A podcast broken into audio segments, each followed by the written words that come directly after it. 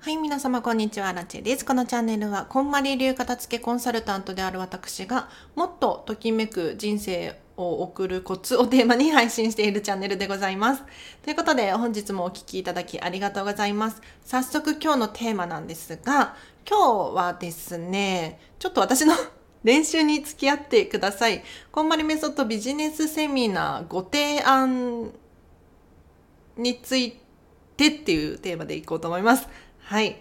あの、今度ですね、実は、こんまりメソッドビジネスセミナーを開催するにあたって、企業さんとですね、打ち合わせをする機会がありそうな感じなんですよね。で、今後そういう機会も増えてくるだろうし、ぜひね、この機会に私がその企業様相手にですね、えっと、こんまりメソッドビジネスセミナーをちょっと提案する際に、ちゃんと喋れるかどうか。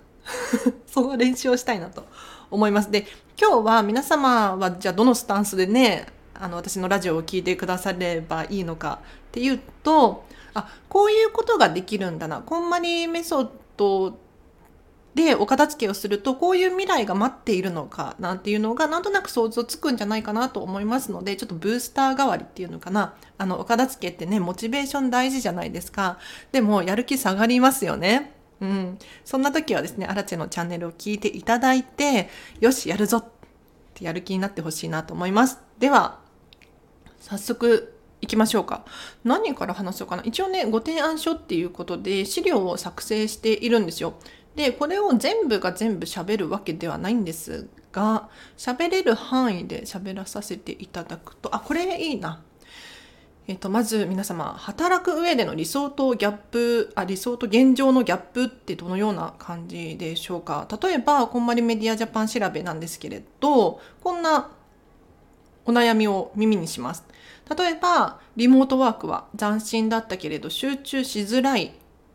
さらには、逆に残業が増えてしまった。とか、あと自宅でのワークスペースの確保が必要になってしまったとか、あと毎日働く、えっと、会毎日が多くの会議や人間関係に埋もれてしまう。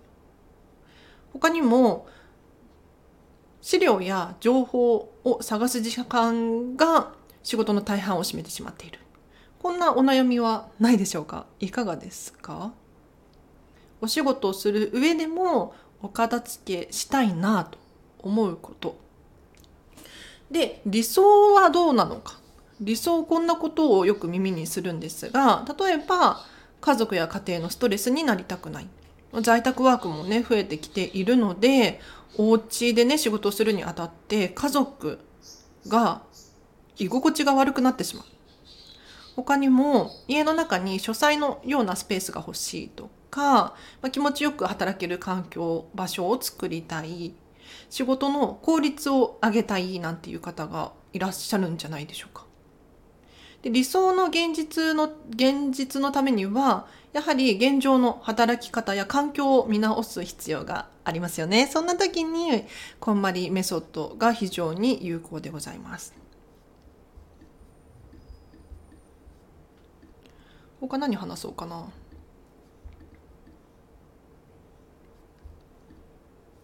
講師プロフィール。アラチェの自己紹介をさせてください。私はですね、アラチェことアラキチエと申します。コンマリメソッドビジネスコーチとコンマリメソッド、コンマリ流片付けコンサルタントの資格を持っております。で、経歴で言うと、えっと、商業高校卒業後、大手運送会社にて通関業務を担当しておりました。こちらでですね、5年間くらいですね、事務仕事をさせていただいておりまして、突如、思い立ってアイルランドにワーキングホリデーですね。1年間滞在しておりました。滞在中はですね語学勉強のために学校に通いつつボランティア活動をしてました。で帰国後はですね飲食店を転々としていてですね掛け持ちしたりとか今も飲食店で働いております。で2019年に近藤麻理恵による片付け留学こちらに参加したんですよ。でこんまりさんは LA に住まわれていて当時20何人とかだったかな？のメンバーと共にですねこんまりさんにお片付けを習いに行くっていう留学があって2泊5日違う3泊5日の LA 留学に行ってまいりました。そこからですね私の人生が変わったのは。うん。お片付けを始める前はもう漠然とした不安があってストレスの原因がつかみきれなかったんですよというのも毎日毎日同じ日を繰り返している気がするで仕事もえっ、と数年経ってるのでうまくこなせるようにはなっているんですけれど新しみがなかったりとか新鮮味がなかったりとか何のために働いてるんだっけっていうふうにそんなふうに思えてきてしまったんです。でときめきが足りないっていうふうに思っていたところお片付けをしたお片付けを終わらせることによって自分がやりたいこと目標目的っていうのが見つかってきたんです。それでこのメソッドは本当に素晴らしいなと思い今は片付けコンサルタントビジネスコーチとして活動させていただいております。現在はですね、そう飲食店でフル勤務しつつ、ウェブライターとして記事を書かせていただいております。で、さらには、こんまり流片付けコンサルタントとビジネスコーチとしても活動しておりまして、以前にはですね、あの、片付けのクラウドファンディングを開催させていただいたりとか、あとは今もなんですけれど、音声配信でですね、お片付けについて発信、配信をさせていただいております。他何喋ろうか？ご提案の説明をさせていただきたいんだけれどあビジネスシーンにおける物事とはっていう話をさせていただこうかなと思います。こまりメソッドでは主にこの6つのカテゴリーのお片付けを進めていきます。なんか違うね。まあいいや。まずデータのお片付け。皆様いかがですか？データ。ね、あの物理的なものに加えてお仕事をする上でね、パソコンの中の資料を探してしまうとか、写真を探してしまうとか、そんなことがあるんじゃないかなと。で、例えば共有のパソコンを使う際に何がどこにあるのかがわからないとか、こういった現象が起こってしまってはいないですか？私ね、アラチェもかつて OL をやっていた経験があるのですごくよくわかります。人のパソコンを使うと急にわかんなくなっちゃうとか、共有のパソコンにどこにしまったかわからないとか、結局わからないから誰かに聞いて、で、誰かに聞いてもわからないからっていうことが起こっているんですよ、実際に。でもそれって本当に時間がもったいない。効率が下がっているんですよね。パソコンの中やスマホの中など、データ、情報もお片付けすることによって、日々仕事をする上で全てがスムーズにいくような気がしますよね。で、さらに、精神や意思決定のお片付けもできます。こちらは、まあ、ビジネスにおいてどういうことなのかっていうと、もちろん個人個人のマインド、気持ちのお片付けをすることによって、どんな仕事をしてもストレスっていうのかな。これをなんか違うな。もう一回最初からいきます。精神、意思決定の片付けの説明をさせてください。えっ、と、精神や意思決定っていうのは、個人個人にももちろん有効なんですけれど、チームだったりとか会社全体でも考えることができる内容なんですよね。というのも、やはり気持ちやマインドっていうのが一番土台になっていて、で、その上に仕事の内容、時間の使い方、どんな空間で働くのか。これらがすごく重要で、一番土台の、一番下のね、土台の気持ちや精神がグラグラな状態で、いくらいい仕事やいい環境が与えられていたところで、やはり気持ちはぐらついてしまうんですよ。で、これ個人個人ももちろんなんですが、会社全体においても精神、マインドっていうのが存在していて、例えば忙しい時期、暇な時期、あると思うんです、それぞれ。でそんな中、忙しい時の、じゃあ会社全体の雰囲気、空気感はどうなっているか。逆に、忙しくない時期の空気感、いかがでしょうか。これらもお片付け整えることができますので整えることによってより環境が良くなるより心地が良い働く場所を提供できるこれがすごくいいメリットですね。で6つ紹介してもいい？ちょっと時間かかりそうなんだけれど。3つ目。はい。時間をお片付けしましょう。タイムマネジメントですね。えっ、ー、と、仕事、働く、うんと、ちょっと練習だからってね、だいぶあれね、今日はちょっと雑談っぽいけれど、本番は頑張ります、ちゃんと。本番はちゃんとやるので、あの、安心してください。気が抜けちゃってるのかな。時間のお片付けについてなんですけれど、皆様時間、タイムマネジメントうまくできているでしょうか例えば、職場で誰か一人がめちゃめちゃ忙しい。一方で、手が空いてる人がいる。これバランスがおかしいですよね。他にも、働く時間の使い方ってすごく重要なんですよ。というのも、働き方って一体どういうことなのかっていうと、私たちは時間かける内容かける空間だと思ってるんですね。で、これがちょっとでも違えば、働き方っていうのは大きく異なります。なので、この時間で働きたいとか、この時間の使い方をしたいとかっていうのがうまくマッチすることによって、もちろん一人一人違うと思うんですよ。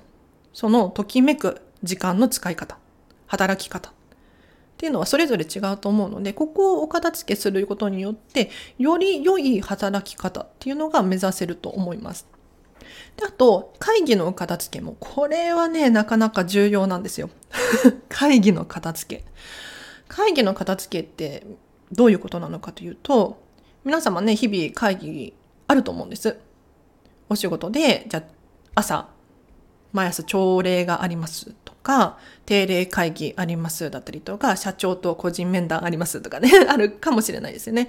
で、そんな中、例えば時間になっても解決策が見出せなかったりとか、あとはダラダラ延長してしまうだったりとか、不要な会議にも参加しているっていう現象が起こっているかもしれないですよね。もし会議を整えることができれば、時間内に終わらせる。もしくはもっとギュギュッと短い時間で終わらせることができて、解決策も見出せて、さらには不要な会議に参加しないことによって作業効率が上がるっていうメリットがあります。もうちょっと話せるけれど、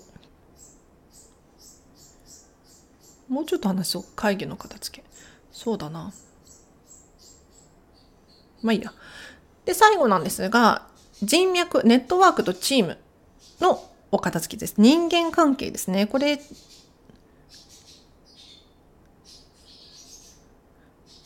人脈とチーム。うん。人間関係のお片付けです。これ、人間関係片付けるって聞くと一見怖いと思うんですよ。というのも、あの、誰かをブロックするとか排除するとか、そういう風に捉えてしまいがちかなと。でも私たちが言うチーム整えましょう、人脈片付けましょうっていうのはそういうことではなくって、誰かが得意なことを得意な人にやってもらう。で、苦手なことはやらずに誰かに任せる。みたいなイメージですね。ちゃんとそのチームワークがうまくいってるかどうか。でこのチームワークを整えることによってじゃあどんなメリットがあるのかっていうともう自分らしく働ける環境を提供することができるんですよね。でさらに例えば苦手だなって思ってる人がいるとするじゃないですか。そんな時はチームワークを整えることによってうんこれなどこまで話したらいいんだろう難しいですね。特にスタンド FM だからあの、無料版でしょ？言葉迷いますね。うーんと。苦手な人がいたら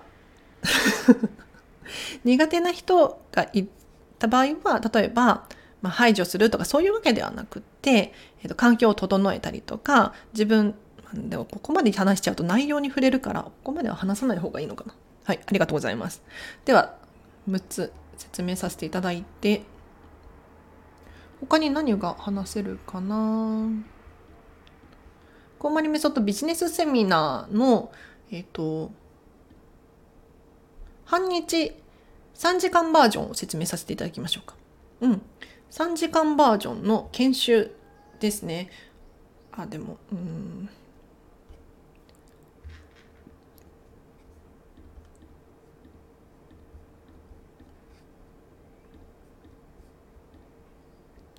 そうだな費用についてのご説明だったりとかもうしたい練習したいんだけれどでもねこの辺りかな。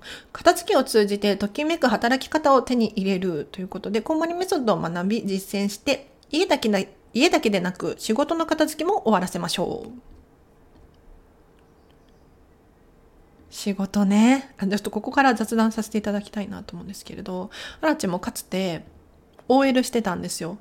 運送会社さんで働いてたんです。で5年くらいかな。4年10ヶ月だったと記憶してるんですけれど、働いていまして、で、当時は自分のデスクだけ、アラチェンデスクだけすごくときめきデスクで、ピカピカでしたね。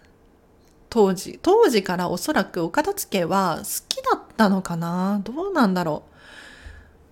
書類だったりとかもきちんと揃えるし、可愛いグッズを置いて自分のやる気を高めたりとかしてました。で、ピカピカに磨き上げて、机は常にピカピカな状態。いつもね、荒木のデスクだけ綺麗やなって。俺のデスクもやってくれへんかなみたいな。そうそう、そんな感じの職場でしたね。で、共有のデスクっていうのがあるんですよ。共有でみんなで使っているパソコンだったりとかデスクっていうのがあるんだけれど、そこまで私はピカピカにしてましたね。うん。でも、でも今考えると、当時は自分流、荒地流だったから、岡田付けしてるつもりで全然できてなかったですね。揃えるだけみたいな。今だったら知識があるので、もっと、あの、仕事を働きやすいように作れたなって、ちょっと悔しい思いはあるけど、でも当時はね、そんな知識もないから仕方ないんですけれど、そんなことがありましたね。うん。だから当時を思い出しつつ、このセミナーとかはやりたいなっていうふうに思ってます。やはりね、その、なんていうの、忙しい時期あるじゃないですか。特に、まあ、私の会社はそうだったんですけど、年末年始のね、忙しい時期。運送会社だったから、あの、年末商戦ってあるじゃない？どこもね。販売で。で、車とか動くから、やはり年末年始めちゃめちゃ忙しいんですよ。で、輸入、輸出とかもあったから、すごく忙しくって、でそうなってくるといよいよもう職場の空気感っていうのかなガラッと変わるんですよ。みんな忙しいからで夜遅くに船が着いて荷物が届いてみたいなそういうことをやってたのでね。でその環境が働いている環境が整ってないと本当に空気がどんよりしてくるんですよ。わかります？忙しい上に、その視覚からの情報がもうすごいモリモリになってくるのね。資料もいっぱいあるし、本もいっぱいになってくる。なんて言ったらいいんだろう。その現場も忙しいし、気持ちも落ち着かないから、どんどんなんか年末年始ってこう、何？イライラしてくるのよね。よくないよね、あれね。うん、やっぱりすっきり片付いてる状態っていうのが本当にいいので、当時ね、お片付けできてたらなーなんて思いますよね。それこそミスも減るだろうし、事故も減るだろうし、っていう感じ。そう、事故も減るんですよ。これめっちゃ有益な情報じゃない？あの、なんていうのかな？もちろんデスクワークをされてる方多いと思うんですが、一方でこう現場で作業をしている方っていうのもたくさんたくさんいらっしゃると思うんですよ。で、そんな中、お片付けができていると、やはりスムーズ、動線もスムーズだし、えっ、と、見える範囲に怪しいものがない。なんて言ったらいいの？ちゃんと見えてるから、安全そうよね。で、これはトヨタのお片付けっていう本があるので、トヨタの片付けかなっていう本があるので、これ読んでほしいななんて思ったりもするんですが、もうさすがトヨタ現場作業のお片付けに関してはこっちの本をおすすめしますね。うん。何の話だっけ ?20 分も喋ってる久しぶりにありがとうございます もしね、今日初めましての方いらっしゃいましたら、普段はこんな放送してないんですよ。そう。で、なんで今日こんなね、アラチェの練習付き合ってくださいなんていう話をさせていただいたのかっていうと、ちょっと今月からなんですけれど、有料版のメンバーシップ始めたいと思っております。で、そのメンバーシップの中で話す内容っていうのが、ちょっと固まってきたので、その練習も兼ねてます。で、どういうことかっていうと、有料のメンバーシップ限定で、アラチェ成長期じゃないけれど、えっ、と、練習をさせていただこうかなと。今後、セミナーやワークショップをする機会が増えてくると思うんですよ。で、そんな中、10分間で、じゃあ自己紹介をする、20分間で自己紹介をするっていう練習をさせていただいたりとか、あとは、こういう言い回しどうかなとか、やはりね、あの、文章で書き起こすっていうのもすごく大事なんだけれど、とっさに出てくる言葉っていうのがあるのね。で、この練習をするのにスタンド FM がすごく有益なんですよ。なので、ちょっと有料で、無料では話せないんだけれど、有料版だったら話せるっていう内容のものが結構あるので、ちょっと練習付き合ってほしいなっていう だから今後からね、こういう放送増えるかもしれないです。では以上です。お聞きいただきありがとうございました。お知らせがあります。9月20日火曜日13時から14時半、こんまりメソッドビジネスセミナー、マインド気持ち意思決定編を開催いたします。こちらは90分間、オンライン、ズームを使ったセミナーです。で、お一人3300円なんですが、こちらの費用の中には、なんと穴埋め式の資料も含まれております。で、この資料がとても良くて、あの、コンマリメディアジャパンが作ってくれている資料なんですよ。で、しかもデザイナーさんとかに頼んでいるような資料なので、アラチェがポッと作ったようなやつではないから、ぜひ手に入れてほしいなと思います。で、これを学ぶことによって、えっ、ー、と、ストレスの原因がつかみきれないようだったりとか、漠然とした不安があるとか、自分の決断に自信が持てないなんていうね、方いらっしゃると思うんですけれど、そんな方たちのヒントになるんじゃないかなと。で、前半はこんまりメソッドの基礎について学んでいただきます。というのも、やはり物理的なもののお片付けと非物理的なもののお片付けってすごくリンクしてるんですよね。で皆さんも体験、経験あると思うんですが、やはり忙しくなってくる。気持ちがいっぱいになってくる。と、お部屋も荒れてきません？一方で、こう余裕やゆとりがある時っていうのは、お部屋、お家にもちゃんと目を向けることができる。なので、これどっちか一方が良くてもいいわけではないので、両方がすごく大切なんですよね。なので、こんまりメソッドの物理的なお片付けの基礎を学んでいただいてから、じゃあそれをどうやって気持ち、マインド、意思決定につなげていくのか、なんていう話をさせていただきます。あっという間の90分だと思うので、ぜひご参加ください。お申し込みリンク貼っておきます。で、もし質問等ある方いらっしゃいましたら、コメントやリンク、あ、コメントやレター送ってほしいね。です。では以上です。皆様、今日はちょっと長くなりましたが、もうちょっと話してもいい？あの、アラチェハウスの水道管問題。水道管問題ね、話させていただきたいんですけれど、いや何かっていうと、アラチェハウス、東京のマンションに住んでるんですけれど、来年建て壊しなんですよ。なので、そんなに綺麗じゃない、綺麗じゃないこともないけど、ななんて古いのね、全体が。で、そんな中問題なのが、水道管なのよ。水道管。で特に洗濯機とキッチンの水道管がすぐ溢れ出しちゃうのね。で、水を大量に流すと、もう本当にあっという間に溢れちゃうの、水が。で、洗濯機がいよいよ回せないレベルになってしまったんです。で水道管ね掃除してもらえばいいじゃんって思うかもしれないんですけれどもうね古すぎて掃除もできないレベルなんですよ。なんか掃除をしちゃうと本当に破裂するから 掃除ができない。でも来年倒って壊しだからもうしょうがないってなってるんです。でそれ知った上で入居してるんだけれどここまで洗濯機が回せないとは思っていなかったのね。で で今どうしてるかっていうともう本当に一昨日の話なんですけれどその水道管のえーと、業者さんに来てもらって見てもらったんですよ。でやっぱりねあのあんまり流さないでほしいと。言われましてさすがにキッチンは使いたいので食器洗ったりとかお水使ったりとかしたいのでそれくらいは使えるんだけれどその何十リッターもお水を流せないのね洗濯機用の洗濯機用に。だからあの大家さんと交渉して家賃をかなり下げてもらったんですよ。そう。でこれからだってね私たちが出てって入居者いるかって言ったら入居者いないでしょ。だからもうガクッと下げていただいたんです。で、それはそれでラッキーなんだけれど、じゃあ洗濯物どうするかっていう問題が起こりまして、で、2択なんです。手で洗うか、コインランドリーに行くか。2択。